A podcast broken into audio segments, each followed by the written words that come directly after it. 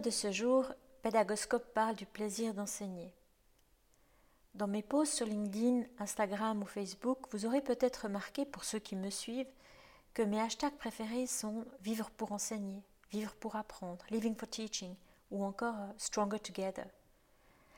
La discussion que vous allez écouter a été enregistrée une semaine avant le confinement, mais la thématique est on ne peut plus actuelle car on y parle de la joie, du bonheur d'enseigner.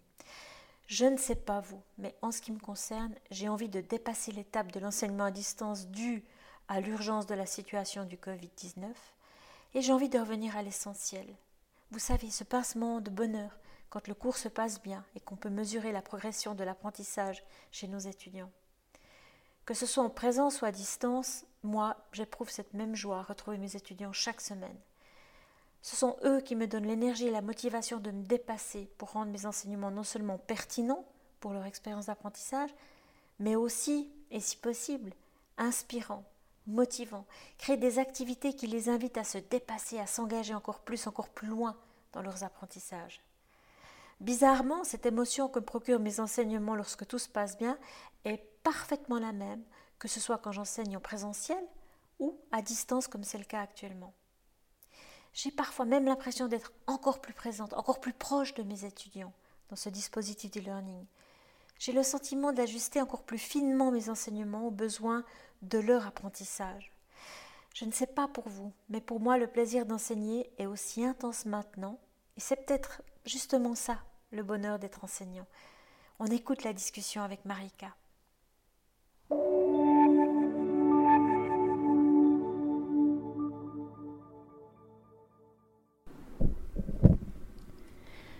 Aujourd'hui, Pédagoscope est en mode conversation avec Marika Fenley. Marika qui est conseillère pédagogique à l'Université de Neuchâtel. Bonjour Marika. Bonjour Ariane.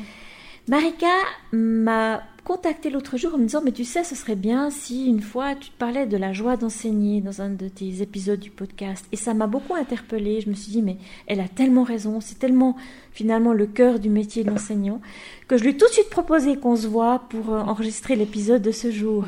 Alors qu'est-ce qu'on entend en fait par la joie d'enseigner? Ouais mais Écoute, euh, j'ai eu une discussion euh, il y a peut-être une année, une année et demie avec un jeune professeur de chez nous ici qui, euh, qui m'a parlé de son plaisir d'enseigner en fait. Et ça m'a touchée. Et puis c'est tellement important en même temps de trouver le plaisir à enseigner. Parce qu'on parle de toutes ces choses qu'on doit faire et pas faire dans l'enseignement. Et l'enseignant est censé faire comme ci et comme ça. Mais il faut quand même avoir le plaisir dans tout ça. Parce qu'on a peut-être des fois tendance à oublier parce qu'on est trop dans, dans, une logique de, oui, d'atteindre les objectifs, mhm, euh, de, sur la planification qui a été élaborée, de faire euh, mhm. l'évaluation formative, etc., d'avoir à l'esprit tous ces, toutes ces échéances en cours de semestre, que voilà, peut-être qu'on oublie des fois de se focaliser sur l'essentiel, qui est peut-être de transmettre sa passion. Sa passion, oui. Et, aussi de, comment peut-on, en tant qu'enseignant, enseignante, euh, trouver ce plaisir? Comment on peut libérer un peu de, de, temps pour, pour pouvoir réfléchir à ça? Alors une recette pour ça, Marika? Une manière de faire? Ben, je ne sais pas en fait, euh, vraiment, mais, mais je crois qu'il faut, il faut prendre recul aussi. Il faut, il faut savoir prendre recul, peut-être au, début du semestre, puisqu'on est un peu en début de semestre, et, aussi de, de, de, regarder le groupe qu'on a devant, devant soi et de d'essayer de trouver des, sujets aussi qui, euh, qui, nous passionnent en particulier et amener ça en classe avec, euh, avec, euh, avec soi. avec ses tripes, avec son âme, avec, en partageant sa passion. on est, en même temps, on est un peu stressé quand on enseigne, je pense. Enfin, beaucoup de gens, surtout en début de carrière, on est un peu stressé, mais comment, comment, comment peut-on trouver ce plaisir Moi, j'ai l'impression, euh, en tout cas en ce qui me concerne, que ce plaisir, il vient parce que j'enseigne aussi. Euh, lorsque j'essaie d'être dans mon cœur, vraiment je me mets dans mon cœur, hein, c'est une mhm. image comme ça assez forte, mais j'essaie de partir de là pour euh, être dans le partage, pour essayer d'accompagner au mieux mes étudiants et ils me le rendent bien. Mhm. Euh, j'ai peut-être une anecdote euh, à raconter ici. J'ai perdu mon père, duquel j'étais très très proche. Il est décédé un mardi matin. Euh, donc, j'ai pas enseigné le mercredi. L'enterrement avait lieu le vendredi.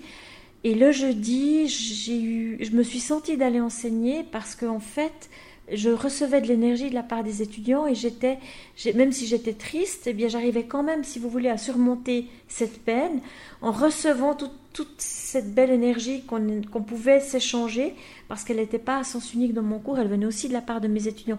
Et je l'ai jamais autant senti que dans un moment où moi mhm. j'étais peut-être un peu plus fragilisée. Mhm. Donc cette joie d'enseigner, cette énergie positive qui en découle, ben, c'est vraiment ce qui nous nourrit, euh, nous autres enseignants, et c'est dommage de s'en priver. Mhm. Ouais.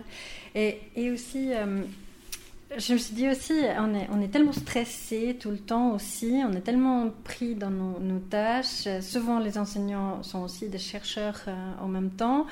Et, ça, ça prend beaucoup de temps, euh, bien sûr. Donc, donc j'avais écouté un autre podcast où il parlait de, de, temps et de oser dire non parfois et de libérer un peu de temps. Je sais que c'est plus facile à, le dire hein, que, que, vraiment de le faire, mais de, dégager du temps pour son enseignement. Pour, euh, Merci Marika de parler de cet outil tellement puissant, tant dans sa vie professionnelle que dans sa vie privée. Le savoir dire non. Hein. Peut-être un petit rappel ici. Dire non, c'est pas dire non à la personne, c'est dire non à la demande. Et c'est éventuellement reformuler la demande avec une contre-proposition. Mais c'est vraiment très important d'être capable de dire euh, moi, je t'aime bien en tant que collègue. Là, ce que tu me demandes, c'est trop pour demain, c'est trop pour la semaine prochaine. Peut-être que j'y arrive dans un mois, mais pas dans les délais que tu me proposes. Voilà la contre-proposition mhm. que je te fais pour dégager un petit peu de temps et pas tomber dans le piège justement d'être euh, surbooké, d'avoir trop de choses à de courir pour mhm. donner son cours euh, et de courir pour revenir après. Je, vous remercie, Marika, de faire le lien avec la recherche parce qu'on se rend compte que dans la, gestion de la balance du temps, finalement, l'enseignement, c'est un peu le parent pauvre. Parce que les critères en lien avec l'enseignement, ils sont plus volatiles, ils sont moins, comment dire, prégnants, moins, moins explicites que les, les, critères en fonction des indicateurs de, en lien avec la recherche. Et donc, peut-être que des fois, on met un peu de côté l'enseignement parce qu'on part au plus pressé par rapport à la publication de son dernier article ou à la recherche euh, d'un nouveau client pour une prestation de recherche appliquée et de développement. Et donc l'enseignement, c'est un petit peu ce qu'on ce qu'on prépare en dernier. Et c'est peut-être là euh, que, qu'on perd de vue que la mission première, en tout cas selon moi, et je pense aussi selon vous, la mission première d'une haute école, ça reste l'enseignement. Ouais, ouais je, je suis d'accord avec ça. Euh, après, après, une autre chose euh, euh, à laquelle j'ai aussi réfléchi, c'est que parfois quand on est stressé, je pense, en tout cas moi quand j'enseignais, c'était comme ça, je prenais pas le temps de, développer des activités avec les, étudiants. Et du coup, c'était plus ex cathédra, ce qui me donnait beaucoup moins de plaisir à moi en tant qu'enseignante. Euh, et là, c'est tellement riche si on arrive à, faire des exercices, des activités où les étudiants amènent des choses. Euh, et, ça, peut, peut vous surprendre euh, vraiment en, bien que, les étudiants amènent des choses, amènent, créent des choses qu'on n'avait peut-être pas pensé de cette manière. enfin, ça, ça, peut être une source, à mon avis, de, de, plaisir et de découvrir ce que ce qu'amènent les, étudiants quoi, de, dans le cours. On prend souvent en pédagogie de l'enseignement supérieur la métaphore du tandem. Euh, dans une situation d'enseignement idéal, en mode pédagogie active, eh bien, c'est pas l'enseignant qui est au volant du tandem, c'est l'étudiant. Et c'est donc lui, quelque part, qui guide le rythme de croisière, euh, mhm. la vitesse du pédalage, la destination, et l'enseignant est derrière pour peut-être donner quelques conseils ou peut-être faire du feedback en, mhm. mode euh, live. Et donc, euh, vraiment placer l'étudiant euh, aux commandes de son apprentissage. Et je pense que là, Marika, vous touchez un point qui est crucial. Mhm.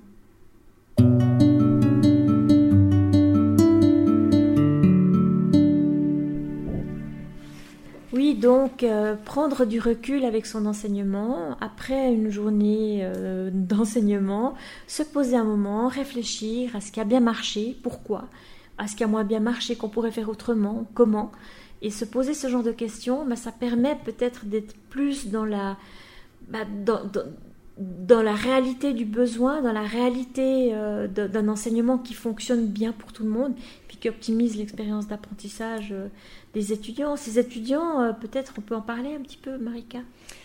Oui, mais, mais une chose que, que j'avais entendue aussi, c'est que parfois, enfin, je peux aussi m'identifier dans, cette idée, euh, on a tendance à comparer avec ce qu'on a vécu dans le passé et peut-être avec un autre groupe d'étudiants, euh, mais de, prendre le temps d'être dans, l'instant, dans, le maintenant et d'être avec le groupe d'étudiants qu'on a maintenant, cette année, et, pas penser à que ben, l'année passée, j'ai pu faire ça et ça marchait très bien, mais, mais je pense qu'il faut oser être agile, oser euh, être présent vraiment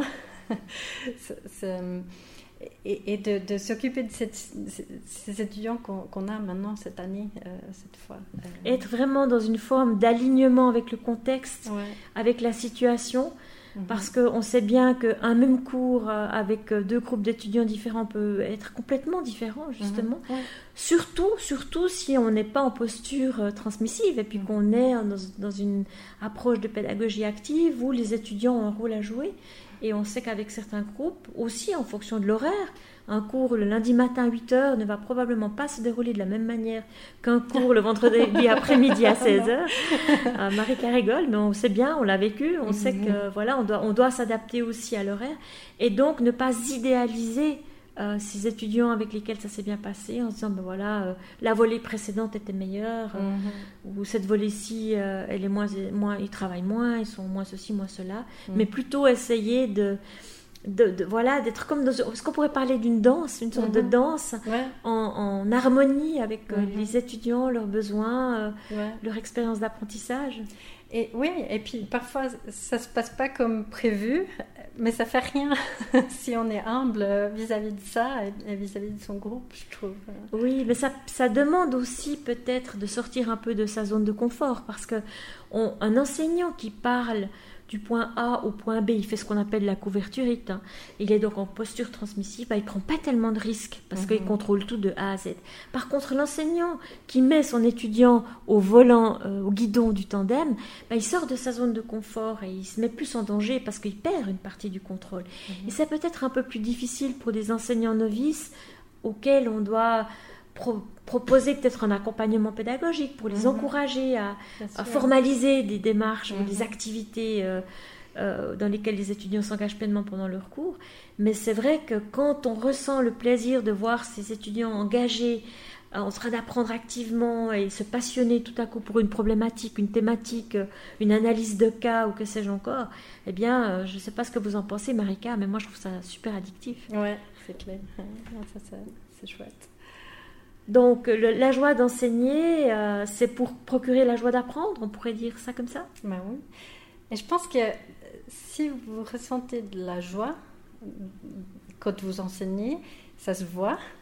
Et, on a tout de suite une meilleure relation avec les, les étudiants euh, quand on, sent bien et puis euh, ils voient qu'on est, on est contente. puis, ouais. Oui, moi j'aime bien ce proverbe chinois qui dit la flèche que tu envoies revient vers toi, mais le sourire aussi. Et donc, euh, c'est vrai que si on est dans des logiques euh, de, de, de, partage de passion, dans le plaisir, dans la bonne humeur, dans, le, dans, dans, dans la joie d'être ensemble, eh bien, c'est vrai qu'à ce moment-là, on se rend compte que les étudiants en bénéficient d'autant plus. Mm-hmm. Oui, c'est vrai. Je, je trouve aussi. Donc la joie d'enseigner, c'est la joie de partager ce qu'on aime, c'est la joie de, de donner euh, du plaisir, de, de, de peut-être aussi, en, en je ne sais pas ce que vous en pensez, mais je trouve que alimenter les controverses, c'est souvent un bon point de départ pour mhm. euh, animer les discussions et les débats en cours. Ouais, c'est si on ose se lancer dans ça. ouais. Euh, donc, si on résume, on pourrait dire que en fait, euh, les, outils qui sont utiles, c'est euh, l'outil du savoir dire non pour pouvoir dégager un peu de temps euh, pour l'enseignant, dégager du temps pour qu'il puisse finalement se consacrer un peu un mode de réflexivité sur sa pratique enseignante pour réfléchir à ce qui fonctionne bien et pourquoi et comment euh, remettre euh, en place euh, voilà les mêmes activités sous une forme améliorée peut-être ou sous la même forme si ça a bien fonctionné. Donc développer aussi cette culture du du moment présent, comme vous l'avez dit, mhm. Marika. Hein. donc être vraiment là, maintenant, ici, avec le groupe qui est là dans mon cours aujourd'hui, et non pas celui que j'ai eu euh, l'année passée, dans lequel, euh, pour lequel j'ai de la nostalgie. Et puis, euh, et puis se donner la permission d'être heureux avec ce qu'on enseigne. Mhm. Ouais, ouais, ça c'est bien dit, parce que on est tellement dans une mode à donner aux étudiants. Euh, mais c'est aussi recevoir. Euh, comme vous avez dit avant, euh, l'anecdote quand vous vous sentez triste, et puis de recevoir cette énergie de la part des, étudiants. Ouais, j'aime beaucoup. Et on est vraiment dans une, dans une, un mode de fonctionnement qui est plutôt du type du partenariat, j'ai envie de dire, où mhm. l'enseignant devient quelque part une forme d'accompagnateur, d'éveilleur, de facilitateur de l'expérience d'apprentissage. C'est lui l'expert. Et on a toujours, on aura toujours besoin de l'expert, même si on peut parler de désintermédiarisation des savoirs, puisqu'on a accès à tout avec Internet, hein, on a un sentiment d'ubiquité, on, on peut atteindre tout partout, mais on a encore besoin de l'expert, l'enseignant expert, pour nous guider dans les apprentissages, dans la sélection, dans l'analyse de l'information. Un mot de la fin, euh, Marika, pour cet épisode sur la joie d'enseigner? Non, mais j'espère que tout le monde peut ressentir ce, plaisir d'enseigner parce que c'est tellement plus chouette quand on est euh, content, heureux, on a de la joie. Euh, c'est beau. oh, ça, je dirais que c'est le plus beau métier du monde d'enseigner. Merci Marika. Merci Ariane.